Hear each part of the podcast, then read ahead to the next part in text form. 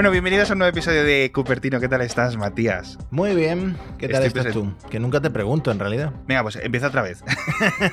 Hola, bienvenidos a Cupertino. Yo soy Matías, Alex Barredo me acompaña. ¿Qué tal estás, Alex? Yo mal. Nah, está- está- estoy guay. Es muy interesante porque a ti te- que te- lo que te quiero preguntar es lo último que acabamos comentando en el episodio anterior. Estos AirPods que compraste, que no sabías si te iban a llegar Mm. porque habías encontrado un gran, gran, gran oferta. Ah, no, es ¿Qué ha que yo siempre, es que la lío un montón cuando me meto en eBay, porque esto, no, esto fue un, un compañero mío de trabajo, un amigo mío que me, me dijo, me he comprado en eBay, él vive en Londres, me he comprado en eBay unos AirPods Pro, me han llegado, estaban cerrada la caja, he buscado el número de serie en la web de Apple y son auténticos. Eran auténticos, pero habían sido devueltos a Apple, no sé qué rollo había, pero el vendedor le había mandado unos AirPods Pro auténticos y los compró por 50 euros. Y yo me Uh. quedé, ¿qué? ¿Qué? ¿Que has comprado unos AirPods Pro por 50 euros? Mándame el enlace. Eh, total, me manda el enlace y eh, pujo por los primeros que veo. Eh, es, me sobrepujaron y me ganaron esos. Entonces vuelvo a Oh. entrar y pujo, pero ya sin mirar, en modo zombie. Pujo por el siguiente, ¿vale? Eh, pujé, me parece que fueron 40 libras. De acuerdo. Estoy yo conduciendo y me vibra la muñeca, miro el reloj, estaba en un semáforo en rojo, ¿eh?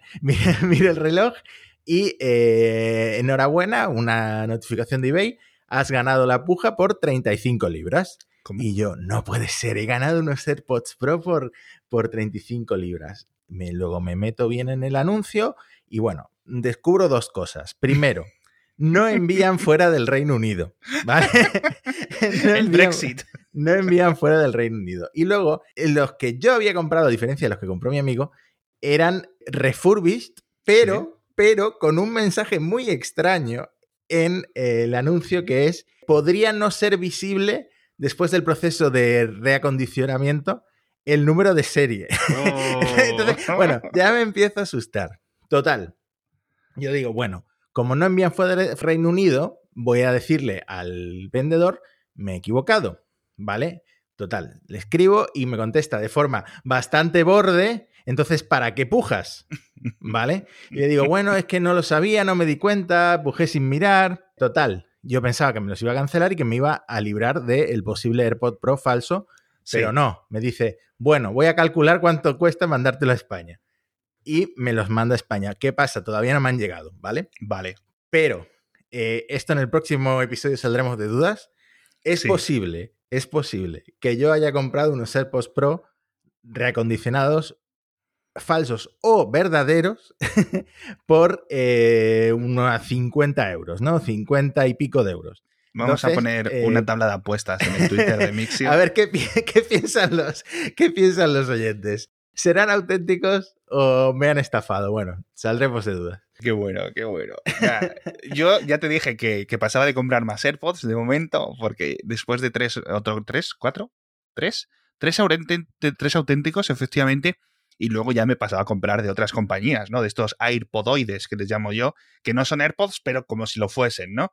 Y me voy a comprar unos de Realme que funcionaban bastante bien, que además eran muy parecidos, y los compré en blanco porque solo venían esa opción, pero los tienen en negro y los tienen también en amarillo, que es un color bastante interesante y que esperamos, siempre ahí está el, rumorcito de, oye, a ver si llegan los, los AirPods en negro, etcétera, porque yo creo que venderían bastante, ¿no? O sea, no es que los AirPods estén vendiendo mal, creo que el año pasado ya lo dijimos, que se habían vendido 90 millones de unidades, según cálculos externos.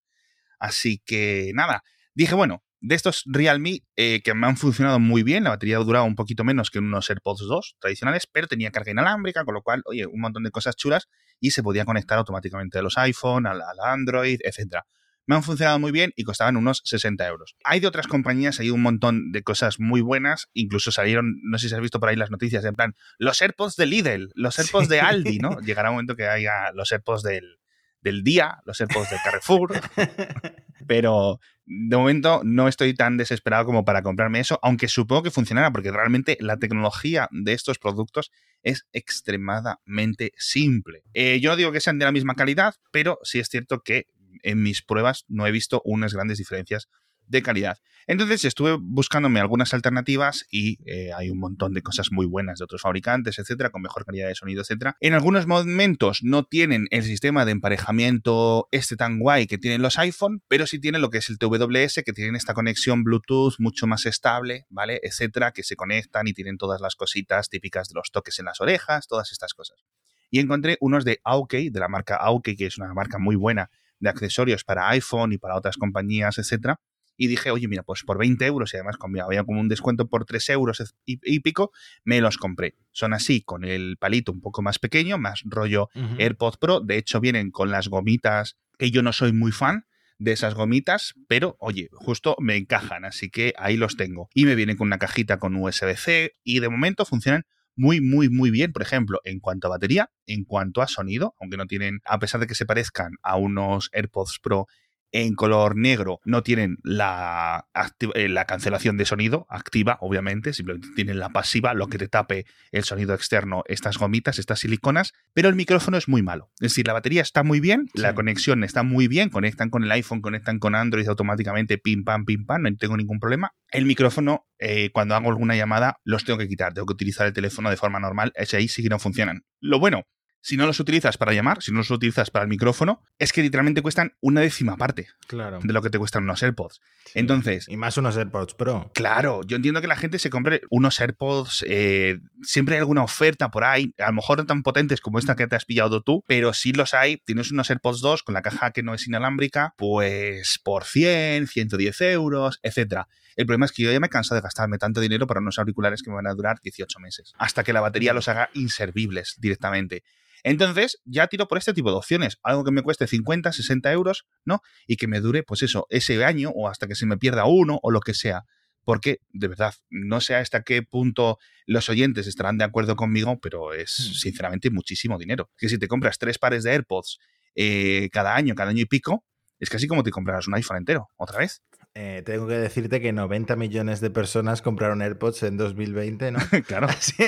Así, que a lo mejor eh, la gente no está de acuerdo con todo lo que estamos diciendo. Pero ¿cuánta gente ha comprado AirPods que no son AirPods, pero que funcionan el 99% como los AirPods? Porque ese es un caso muy similar a los HomePod. Es decir, la gente, podemos asumir, el iPad es mejor que las tabletas con Android por X y por Y, sobre todo por software, por calidad, porque no se destrocen nunca, porque aguantan como, como unos toros, etc. Podemos entender una narrativa y unos hechos de por qué un iPad es mejor y por qué merece la pena gastarte 400 euros en el iPad eh, más barato que gastarte 300 euros o 400 euros en una tableta Android o una tableta Windows equivalente.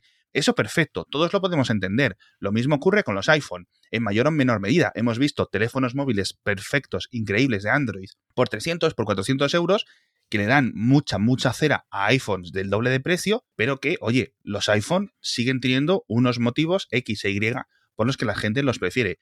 Con los HomePod y con los AirPod hemos visto que venden mucho, sobre todo los AirPods, los HomePod no, pero para el público general yo no sé si Mm, realmente se consumen tanto, porque recordemos, al final la mayoría de las ventas de AirPods se siguen haciendo en Estados Unidos. Hmm. Más o menos, no sabemos cuánto, estimamos que se estima que más o menos la mitad. Allí sí son mucho más religión. O sea, es lo que me gustaría tener, me gustaría tener estadísticas de qué cantidad de gente tiene solo un AirPod porque el otro se le cayó por la calle. No, no, claro, o sea, es, es muy común. Había estadísticas del metro de Nueva York, de la cantidad de AirPods que recogen, etcétera, etcétera, etcétera. Así que ha sido una revolución tanto tecnológica como diría que incluso cultural, el tema de los AirPods. Pero bueno, eh, ojalá, ojalá pronto estos rumoreados AirPods Lite, ¿vale? Mm. De 80 euros, no lo sé, no lo sé. Pero lo que no puede estar fabricando los competidores es cosas casi equivalentes a una décima parte del precio. Entonces ahí es donde a mí me pierden, porque de nuevo, si unos AirPods costaran 50 euros, pues no me importaría para la cantidad de horas que les saco, etcétera pero lo que no me voy a estar gastando es 150, 130 y tantos euros cada año y medio. O sea, no, no puedo, no puedo. Soy podcaster, no youtuber de Andorra.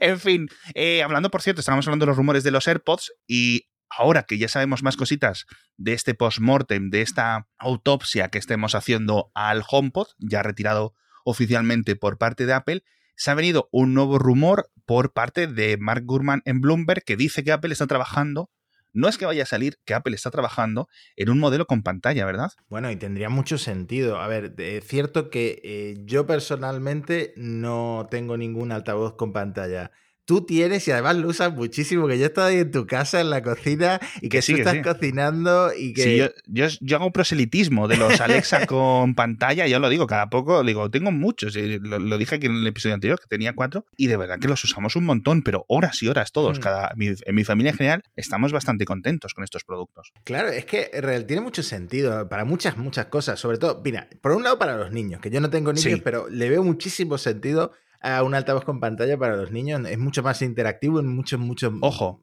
con pantalla y con cámara. Bueno, lo de la cámara, a ver cómo lo plantean, porque fíjate que Facebook y Google han estado sacando altavoces con, eh, con cámara pero con un cierre manual por el tema de la privacidad. A ver cómo lo plantean. Los Alexa también lo tienen así. Los del el, Echo 5, por ejemplo, tiene la pestañita para tapar la cámara. Pero yo, por ejemplo, puedo ver rápidamente y comunicarme con mi hija, está cerrada en su habitación y está trabajando con su ordenador o está trabajando con los deberes normales y utiliza el Alexa, el Echo Show 5, para ponerse música, para ponerse no sé qué, para chatear con su abuela, para chatear con sus amigas, ¿no? Ahora que nadie puede moverse, nadie puede ir en ningún sitio. Tiene un aparatito, una, un, como un móvil puesto en un stand pero que no necesita batería, que no se puede mover mucho, etcétera, pero tiene cámara, tiene micro, tiene una pantalla, tiene, puede ver series, puede ver Netflix, puede ver Prime Video, puede ver un montón de cosas. Hmm. El despertador, el Apple Music, todo conectado. Y es una cosa que es que cuesta 50 euros, tío. Claro, es que para mí es un cambio muy importante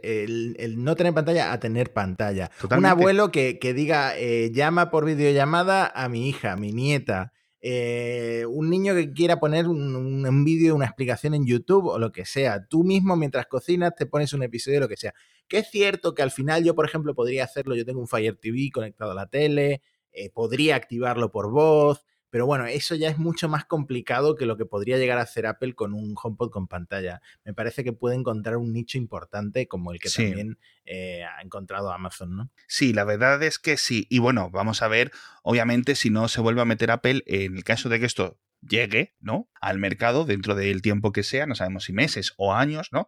Pero este es un concepto que ha triunfado. Ha triunfado y yo creo que, tiene mucho sentido. Claro, el problema es que obviamente eh, la calidad de los altavoces pues ya tiene una parte por la que no pueden emitir tan solo sonido porque hay una pantalla, etcétera, con lo cual ya no estaría o no estaría centrado en el, en el entorno de la calidad de audio, ¿vale? Estaría, tendría buen sonido, como un Echo Show de 10 pulgadas, etcétera, que es bastante bonito, el nuevo modelo, etcétera. Yo tengo el modelo antiguo, con lo cual vamos a asumir que sea equivalente a nivel de sonido al HomePod Mini. ¿Vale? que, por dentro tengan los mismos altavoces, los mismos micrófonos que un HomePod Mini, pero además tuviera una pantalla. Entonces la gente, hemos estado comentando en Twitter, eh, Eduardo Archanco de Apple Esfera, Manu Contreras, eh, creo que también Ángel Jiménez del Mundo, hemos estado comentando un poco por encima eh, cómo podría ser este producto, que ahora dicen, bueno, ¿y cuánto podría costar? Y decía alguien, pues si coges un HomePod y le pones un iPad, no es tanto, ¿no? Porque obviamente pues no vas a tener los dos procesadores, un montón de lógica interna, un montón de, componentes están compartidos, no hace falta tenerlos, etcétera.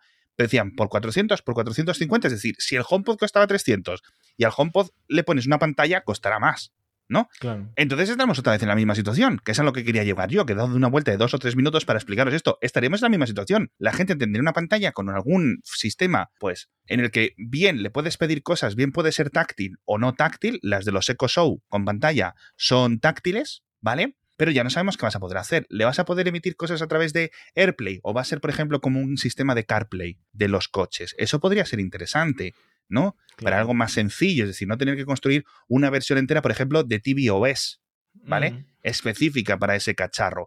Pero de nuevo, si vuelven a sacar un producto que está al doble o al triple de precio de lo que tiene la competencia, y aquí enlazo con lo que quería decir de los AirPods, la gente no está viendo un valor añadido en el HomePod comparado con los productos de la competencia. No, y ya está demostrado que eso fue exactamente lo que pasó con el HomePod, porque la gente que ahora, claro, se han puesto la gente a comprar HomePods porque ahora se va a convertir en uno de estos dispositivos de culto que Apple eliminó, eh, se está dando cuenta que son fabricados en diciembre de 2017 o en febrero de 2018. O sea, imagínate lo que erró Apple para fabricar tantos HomePods y no poder colocarlos, ¿no? Es que nadie ha encontrado un HomePod fabricado más tarde de, 2010, de febrero de 2018, como dices tú. Con lo cual, hace más de tres años, más de tres años, que Apple no fabrica un HomePod.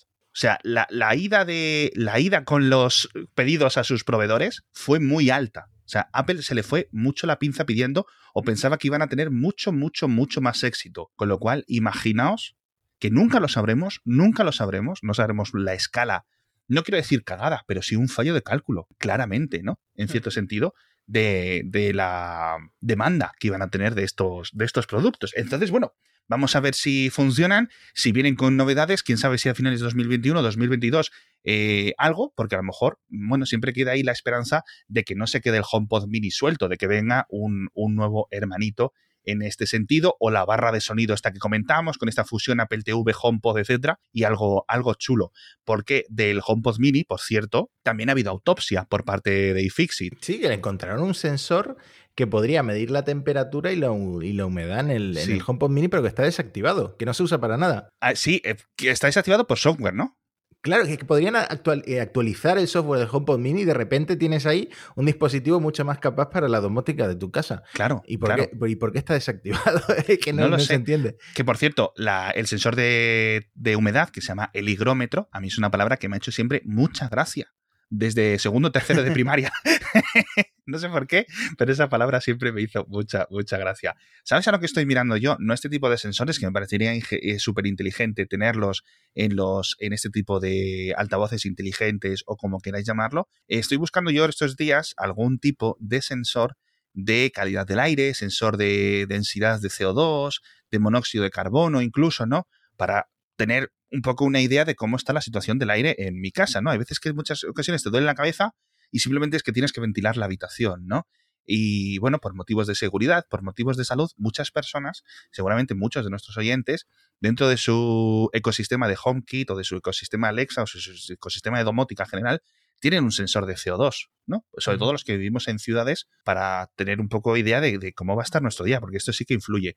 Así que me gustaría mucho que tuviera, que esto se incorporara en el futuro, este tipo de sensores, porque, eh, ya digo, por un tema puro, puro, puro de salud. Bueno, no sé yo... si se podría incorporar en un Apple Watch, por ejemplo, pero yo lo creo que tiene mucho, mucho sentido en un HomePod o en un producto de, de domótica mucho más que en un... Bueno, sí, claro, eso son sensores más avanzados, pero yo el de temperatura, por ejemplo, ya lo uso en mi casa en un, en un eco, o sea, yo ni siquiera tengo un termostato inteligente, que además me parece una cosa muy estadounidense, ¿no? Yo creo que en España muy poca gente tendrá un termostato inteligente. Yo lo que tengo es un eco un Eco Plus que me compré en oferta hace un montón de tiempo y, y, cuando detecta que la temperatura de la casa está ha bajado a tal punto, pues se enciende el, un radiador que tengo y el radiador va eh, de la forma más rudimentaria posible con un enchufe inteligente que Amazon uh -huh. me regaló con un Eco. O sea, no, eh, inversión muy... O sea, que Jeff Bezos, Jeff Bezos sabe el frío que pasas en tu Exactamente, casa. pero, pero a cambio pagué muy poco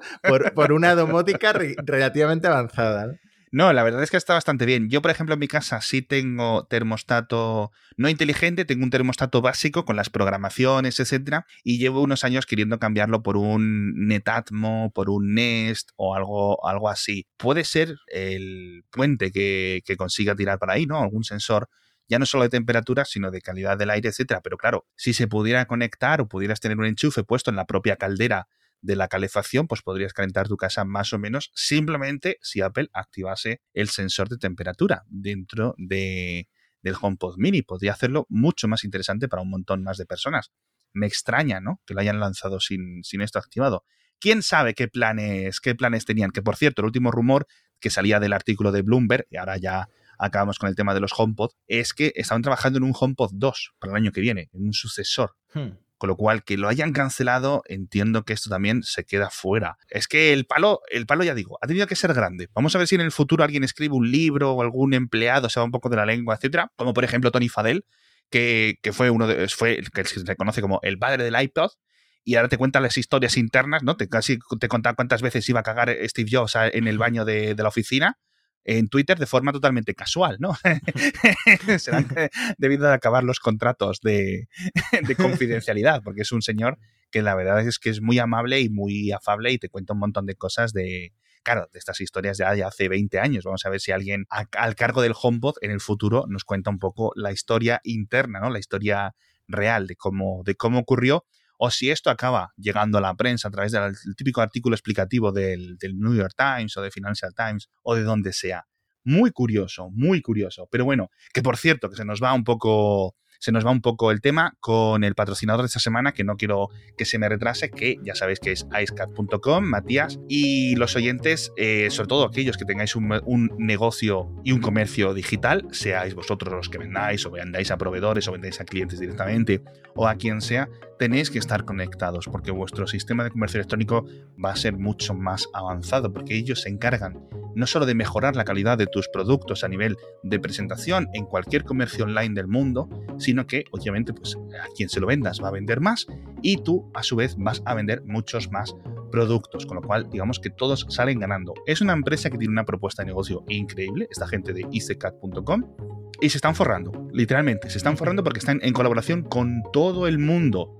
Así que quizás solo, solo faltes eh, tú. Así que ya digo, echadle un vistazo en icecat.com porque mola, mola, mola bastante este, esta empresa. Más cositas. ¿Qué quieres hablar? ¿Quieres hablar de Rusia? ¿Quieres hablar de las políticas secretas de las Apple Store?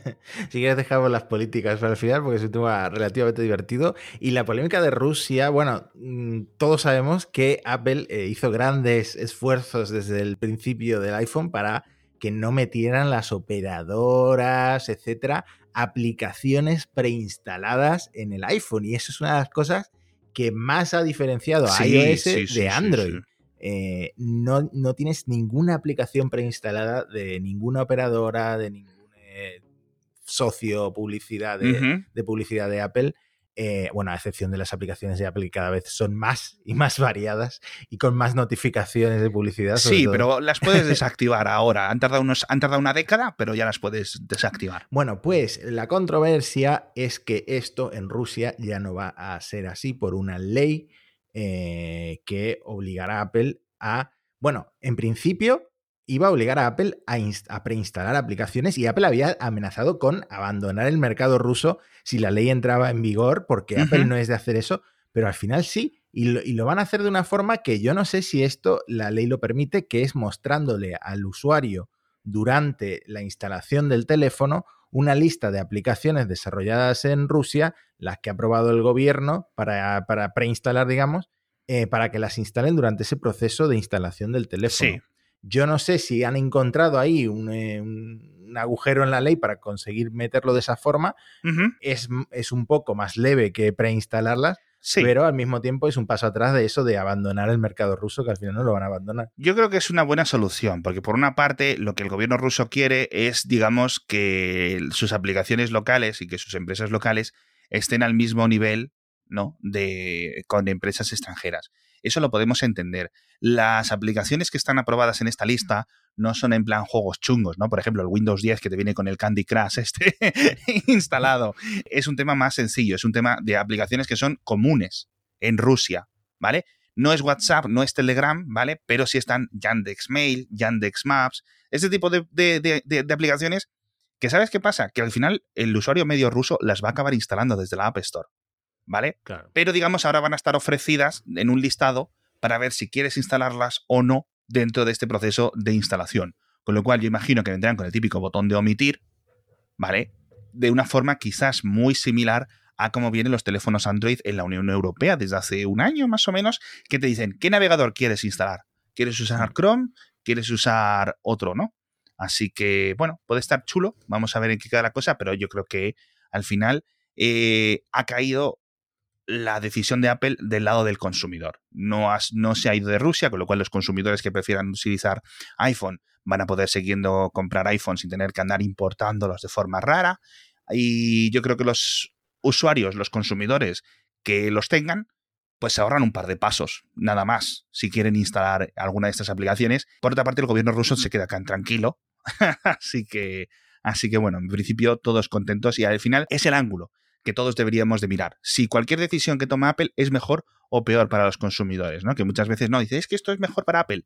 A mí que sea mejor para Apple o, peor para Apple me da igual. Yo lo que quiero es que las decisiones, tanto a nivel de las leyes de reparación, el precio de los productos, las libertades de software, etcétera, que te ofrece Apple o que te deja de ofrecer, no es lo que Apple quiera, es lo que el usuario le vendría, le vendría mejor, que para eso es el dueño del producto. Así que bueno, no le dediquemos más tiempo. Quiero hablar de estas, de estas cosas secretas, tío. Es que esto es muy interesante porque además parte de un vídeo de TikTok que se hace viral de una ex empleada de una Apple Store que eh, revela eh, a los usuarios de TikTok que en las Apple Store existe una política que llaman Surprise and Delight, como sorprender y satisfacer o algo así, ¿no? Sí, muy bien traducido, Matías.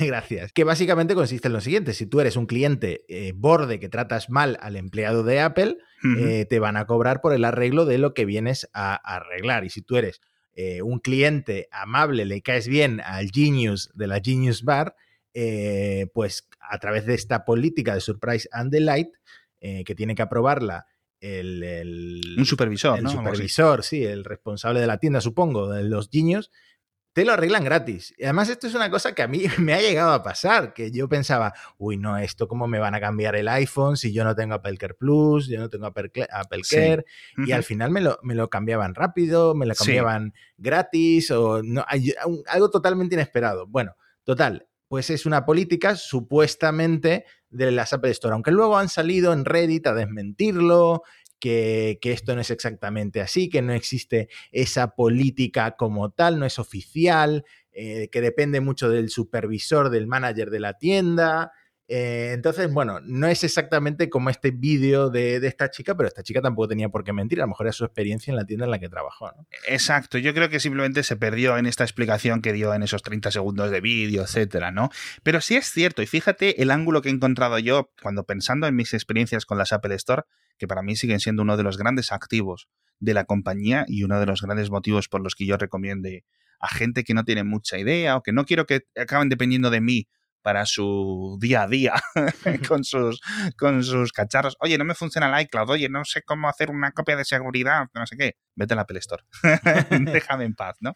Eh, no se lo puedo decir, si les recomiendo un OnePlus mm, o un Xiaomi, que suele ser últimamente bastante común en mi, en mi caso, no, no puedo decirles lo mismo, ¿no? Igual que les recomiendo mucha gente compra en Amazon. Digo, si está al mismo precio, compra en Amazon porque no vas a tener ningún o casi ningún problema para retornarlo. Y esto con las Apple Store es, ya digo, un factor.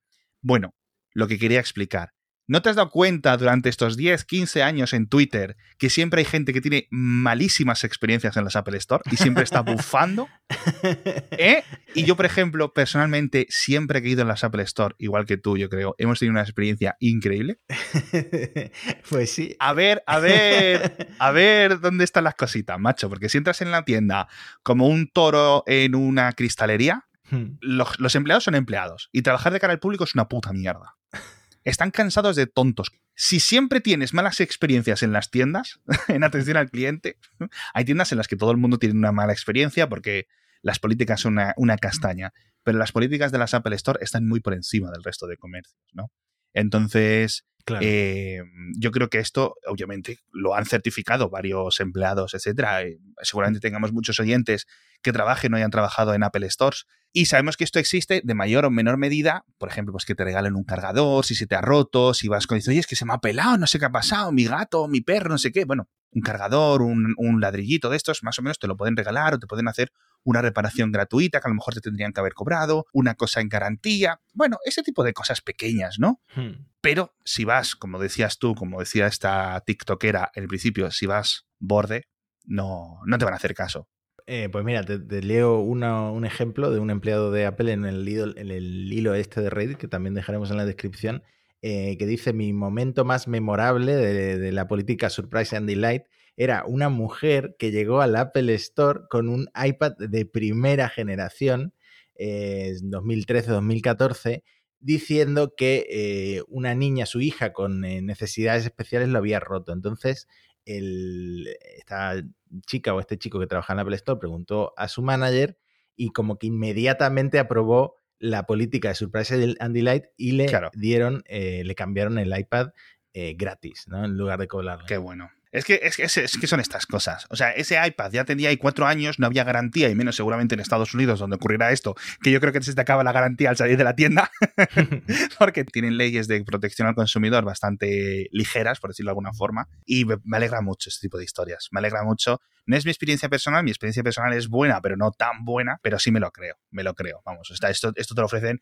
en una Apple Store, esto no te lo ofrece el AFNAC o el MediaMark en España u otras cadenas de, electrodomésticos y de electrónica que sean más comunes en, otros países donde nos esté escuchando muchas personas. En México, en Argentina, no sé cuáles serán los equivalentes, ¿no? Hmm. Pero sí es cierto que, esto yo creo que es, es, muy chulo. Así que nada, si tenéis alguna historia de Alapale Store, tanto buena como mala, eh, contádnosla. Ya sabéis que tenéis los mensajes abiertos en Telegram, tenéis el grupo de Telegram para contárnoslo, eh, podéis enviarnos correos, podéis enviarnos lo que queráis, porque la semana que viene no vamos a estar con vosotros porque es Semana Santa, vamos a tomarnos un descansito, como ese empleado de Apple que estuvo filtrando datos, que les va a tomar un descansito. y nos vemos dentro de 15 días con más episodio de Cupertino. Vamos a ver si a lo mejor han presentado los iMac Pro, porque te acuerdas que hubo un rumor de que iba a haber una presentación el 23 de marzo, ¿no? Sí, John Prosser, John Prosser que además se ha tenido que afeitar la ceja porque había prometido que si era ¿Ah, mentira se afeitaba la ceja. Bueno, bueno, pues, ay Dios mío, por esto no se hacen predicciones, ya de precisiones las haces en, yo qué sé, en el blog de notas. en fin, chatos, muchísimas gracias a todos por estar aquí una semana más en Cupertino. Nos vemos, ya digo, en dos semanas. Muchas gracias a IceCat por patrocinar esta semana y hasta pronto. Hasta la próxima.